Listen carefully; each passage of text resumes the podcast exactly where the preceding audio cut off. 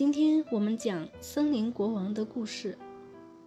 从前，在一个城堡里住着一个国王，他看上去盛气凌人，可实际却是一个非常胆小的人。一点点陌生的声音都可以让他瑟瑟发抖。一年冬天，天气很冷很冷，屋子外面到处白茫茫的，像盖了一床厚厚的棉被。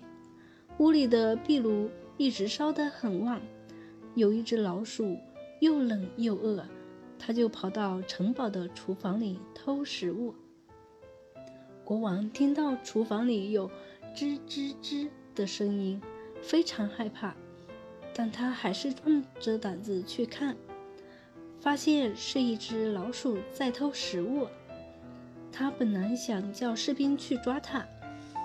可老鼠却理直气壮地对国王说：“我有很强大的魔法，只要我一声令下，你的城堡就会变成一堆废墟。”国王听了，就半信半疑地退出了厨房。从那以后，厨房就变成了老鼠的地盘。过了一段日子，老鼠开始得寸进尺了。他对国王说：“你让我住的厨房太小了。”我要换到你的房间。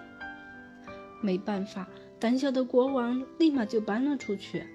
老鼠成功的占据了国王的房间，失去了自己房间的国王垂头丧气的坐在厨房门口，心里想着：老鼠占了厨房后，又占了我的房间。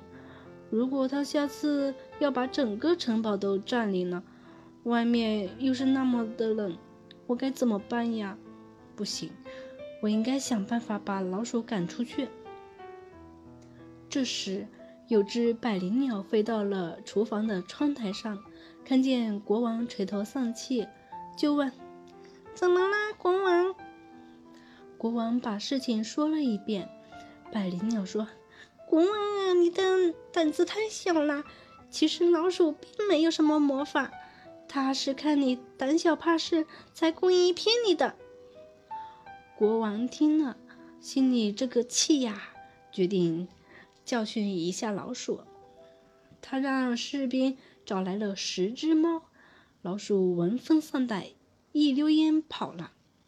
从此以后，国王不再胆小怕事，成了一个有胆量、有担当的国王。